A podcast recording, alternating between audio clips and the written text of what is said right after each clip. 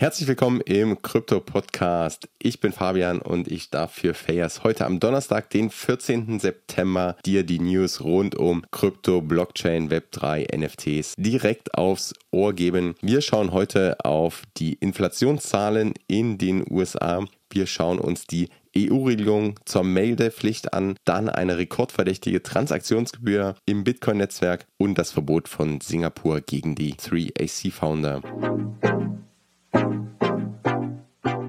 Starten wir mit einem Blick auf die Inflationszahlen der USA, die gestern bekannt gegeben wurden. Der Verbraucherpreisindex, der CPI, lag im August bei 3,7 Prozent mehr als im Jahresvergleich, das heißt als die Inflation letztes Jahr und damit 0,1 Prozent höher als eigentlich prognostiziert im Vorfeld mit einer Entwicklung von 0,6 Prozent Wachstum, also mehr als im letzten Monat. Wir sehen also einen Anstieg der Inflation. Vor allem Benzin, aber auch Energiekosten leisten hier einen großen Beitrag zum monatlichen Anstieg der Positionen und machen schon allein Benzin die Hälfte des Anstiegs aus. Trotz der höher als erwarteten Inflation blieben Bitcoin, Ethereum relativ stabil. Bitcoin bei ca. 26.293 Dollar, also 24.495 Euro, während Ethereum bei über 1.600 Dollar steht, damit bei ca. 1.500 Euro. Die US-Notenbank beobachtet die Inflationsraten natürlich sehr scharf und auch weitere Wirtschafts Wirtschaftsindikatoren wie den Arbeitsmarkt oder die Zahlen auch zum persönlichen Verbrauchsindex und dementsprechend wartet der Markt auf die nächste Zinsankündigung, die am 20. September erwartet wird. Momentan wird eher davon ausgegangen, dass die Zinssätze beibehalten werden. Ob das stimmt, werden wir nächste Woche sehen. Von der USA gehen wir einmal in die Europäische Union, denn das Europäische Parlament hat in Straßburg mit überwältigender Mehrheit für die Richtlinie über die Verwaltungszusammenarbeit 8 gestimmt, also kurz DAC 8 und diese Vorschrift soll die Steuerberichterstattung für Kryptowährungen regeln. Heißt nichts anderes als eine Meldepflicht. Die Richtlinie erhielt 535 Ja-Stimmen, 57 Nein-Stimmen, 60 Enthaltungen, also wirklich eine klare Mehrheit an der Stelle und soll neben Mika, also den Markets in Crypto Asset oder auch den Anti-Money Laundering Regeln einfach den Kryptospace weiter regulieren. Es zielt vor allem darauf ab,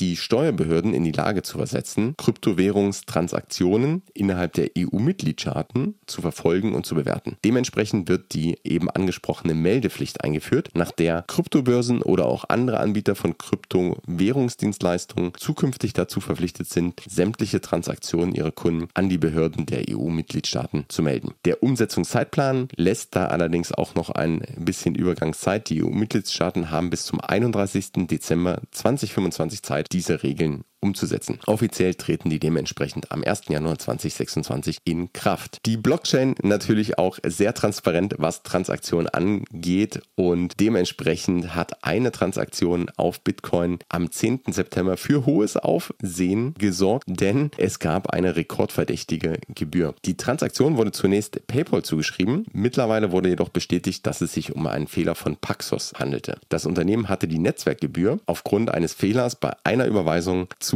hoch bezahlt und so ein Fehler, bei dem entweder ein Tastatureingabefehler, ein Mausklick oder einfach ein Eingabefehler vorliegt, wird hier oft auch als Fat Finger Trade bezeichnet und dementsprechend die Transaktion mit einer Gebühr von 19,89 Bitcoin, also das sind mehr als 500.000 Dollar, während der zu übertragene Betrag lediglich ca. 200 Dollar betrug, also 0,008 Bitcoin lediglich. Das steht natürlich in keinem Verhältnis. Paxos hat jedoch parallel zugesichert, dass es nicht um Kunden oder Gelder von Endverbrauchern sich handelte, dass das auch keine Auswirkungen auf Kunden hat, sondern letztendlich den Geschäfts-, den internen Geschäftsbetrieb von Paxos betraf. Paxos auch mittlerweile im Kontakt zu dem Miner steht, um die Gelder möglicherweise zurückzuhalten. Und zum Abschluss schauen wir noch einmal nach Singapur, denn Singapurs Aufsichtsbehörde, die Monetary Authority of Singapore, die MAS, hat ein neunjähriges Verbot gegen die Gründer des inzwischen aufgelösten und ehemals insolventen Hedgefonds 3 Three Arrows Capital, also 3AC, verhängt. Das Verbot untersagt ihnen die Teilnahme an den regulierten Geschäftstätigkeiten in Singapur. Zur Erinnerung, Three Arrows Capital ist nach dem Zusammenbruch des Terra-Ökosystems letztes Jahr Konkurs gegangen mit mehr als 3,5 Milliarden Dollar von ungedeckten Verbindlichkeiten und Singapur zieht daraus nun Konsequenz und trifft diese Verbotsentscheidung aufgrund von Verstößen gegen eben geltende Regulierungen, unter anderem auch das Versäumnis, die MAS auf wichtige Ereignisse hinzuweisen, als auch unzureichendes Risikomanagement. Singapur ist und bleibt nach wie vor im Finanz- und Kryptospace ein wichtiger Hotspot. Gerade heute geht ja auch in Singapur die Token 2049 zu Ende, was die weltgrößte Web3-Veranstaltung ist. Über 10.000 Teilnehmer, über 300 Aussteller, über 400 Zeitevents. Alles findet dort gerade in Singapur statt und natürlich sind alle wesentlichen Player des Web3 und des Crypto-Spaces auch dort vertreten. Die Rednerliste, die